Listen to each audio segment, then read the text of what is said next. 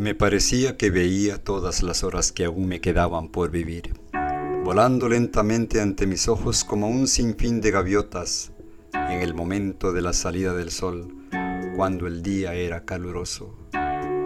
Al principio las alas blancas de todas las horas de mi vida estaban manchadas de sangre, de mi propia sangre. Solo una, la última, tenía las alas blancas y limpias. Entonces comencé a pensar que por lo menos tendría una muerte dulce y tranquila. De repente llegó la persona que tanto amo y después de pasar horas juntos viéndolas en el cielo volar, notó que todas estaban ensangrentadas y solo la última estaba blanca y limpia, y me dijo, quiero que ésta sea como las otras. No le pregunté por qué, y luego dijo, pero ¿de dónde voy a sacar la sangre? Entonces le mostré mi corazón y dándole una daga le dije, dale. Cuando levantó la daga para abatirla, solo pensé que trataría de asfixiarla para no asustarla, pero en realidad empezó a herirla, aunque el dolor era insoportable. No emití ni el más mínimo grito de dolor. Shainas al mi, che mi vidis ciuin horoin, kiun mi havas ancora transvivi, fluganta rapide anta antau miei oculoi, kiel amasso da laroi, en la momento de foriro de la suno, am la tago estas farmega.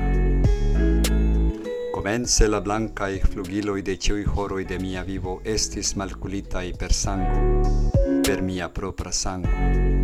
Sole uno, la lasta, havis flugiloin kai pura in Tiam mi ecpensis, che mi havos almenau la morton dolcian kai tranquilan. Ien subite al venis sci, tiu ci virino, cion mi amas, kai ec vidinte horoin, cion mi havas ancorau transvivi, che ili estis ciui sangitai, cae nur la lasta estis blanca cae pura si diris. Mi volas che tiu ci estu ancau tia kiel aliai. Mi ne demandis sin kial, cae poste si diris, sed el kie preni la sangon.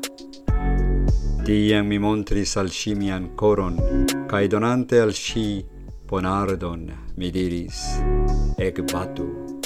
Ciam si levis la manon por ecbati, mi pensis nur, Ĉu mi scios sufoki ĝemon por ne ektimegigi ŝin?